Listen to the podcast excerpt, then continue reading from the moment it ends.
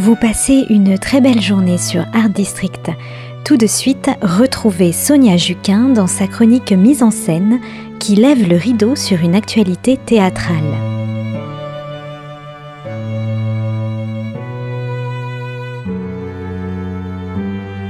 Bonjour à tous, cette semaine je vous entraîne dans le passé avec les maillons tissés du féminisme et de l'avortement.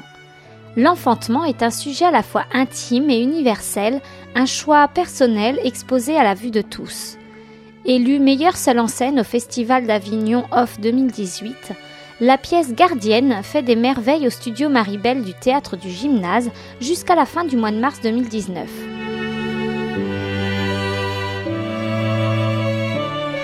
travers plusieurs générations de femmes issues d'une même famille, nous assistons à la naissance et à l'évolution des désirs de l'enfantement grâce à Fanny Cabon qui excelle dans tous ses portraits saisissants de femmes ordinaires. Dans les dédales des couloirs menant au studio Maribel du théâtre du gymnase, nous retrouvons avec bonheur la petite salle voûtée en pierre que nous aimons tant. Fanny Cabon est seule en scène et pourtant elle est multiple. Je suis une fille d'une famille de femmes. Elle est là, la tête en bas, avec de la guimauve de limace dans les biceps, renversée pour figer le sang de l'accouchement. Pourtant, la torture, c'est pas son truc. Elle a trois enfants et devra en avoir huit. Elle se confie à nous sur ce qu'elle a de plus intime.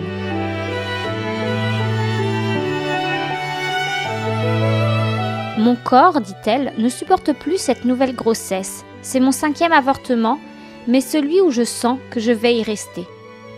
C'est son histoire personnelle, celle d'une époque où avorter était un crime et ne faisait pas que mettre fin à une grossesse, elle pouvait également couper le fil de votre propre vie. Micheline, elle parle de ses parents.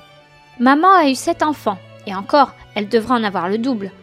Évidemment, en 2019, les moyens de contraception se sont développés et répandus. Bien que jamais fiables à 100%, de par la prise de médicaments ou par une faiblesse d'utilisation, de nos jours, en France, chaque devoir conjugal ne se transforme pas en future naissance.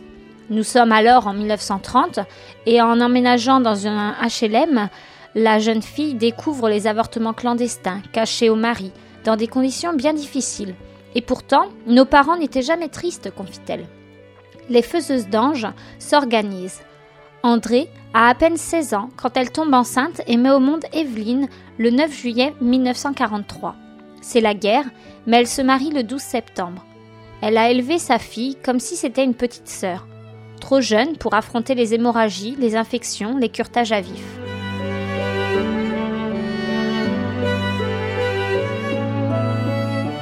Monique, elle, n'a pas cédé de suite à Robert et n'est pas tombée rapidement enceinte, mais naturellement, il n'était pas question de le garder. Alors, elle court pour le faire décrocher ce bébé dont elle n'a qu'une seule envie, que ça s'en aille. Elle ne pouvait pas vivre, elle a fini par mourir. En ce temps-là, des fausses couches, tout le monde en faisait, et on se débrouillait toute seule, entre femmes. N'ayant pas un goût prononcé pour les galipettes, elle s'adonne au devoir conjugal sans réelle envie. Yvonne, très pieuse, écrit une lettre à son prêtre. Après 12 ans de mariage, elle attend son neuvième enfant. Elle n'a que la trentaine, elle est catholique pratiquante, et elle a accepté tous les bébés que le bon Dieu lui a envoyés mais à chaque grossesse, elle risque d'y passer.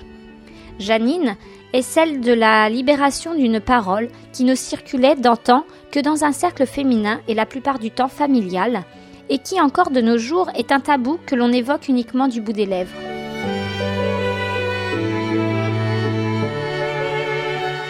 Elle, la faiseuse d'ange, avait la peur au ventre. Sa fille, Laurence, c'est l'aiguille à tricoter qui l'impressionnait le plus. Elle, la fille unique alors que sa mère est tombée enceinte 14 fois.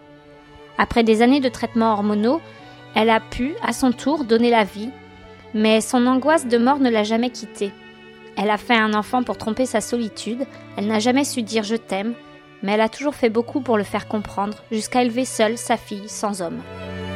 C'est uniquement en rencontrant l'homme de sa vie que la femme a enfin pu ressentir le bonheur d'être enceinte, d'attendre un enfant, à deux, mais les avortements laissent des séquelles et à l'échographie, le petit être en devenir est mort. C'est une souffrance qui symbolise la tristesse d'une jeunesse perdue. Mais cette histoire, c'est un témoin invisible que l'on se transmet de femme en femme au sein de la famille.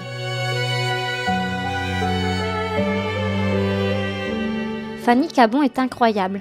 Elle est toutes ces femmes dans une mise en scène précise, efficace, qui permet à l'histoire féminine de se dérouler sous nos yeux comme une pelote de laine que l'on laisse tomber dans l'escalier.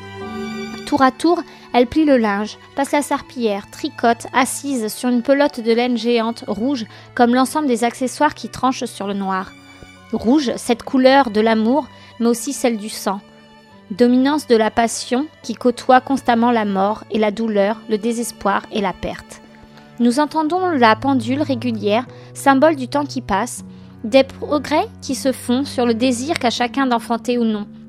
La femme est la gardienne de la vie, mais elle est aussi celle de son corps, de sa vie et de son ventre. La comédienne qui choisit le ton de la confidence nous bouleverse, gratte avec ses aiguilles à tricoter là où ça fait mal, sur un pan de l'histoire qu'il est nécessaire de transmettre, de montrer aux filles et aux garçons de la génération actuelle qui ignorent tout de l'enfer traversé au siècle dernier par des millions de femmes.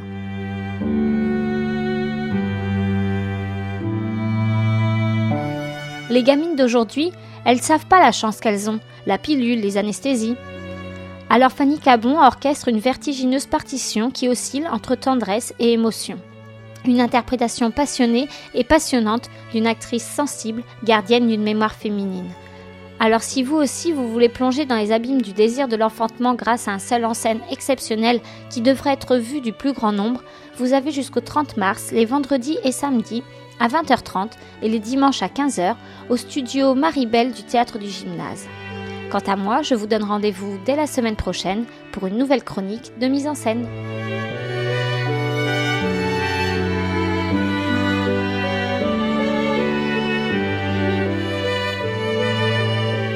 C'était la chronique mise en scène de Sonia Juquin sur Art District, à retrouver le mercredi et le samedi à 9h30 et 15h30. Excellente journée sur Art District, à notre écoute, à l'écoute de la suite de nos programmes.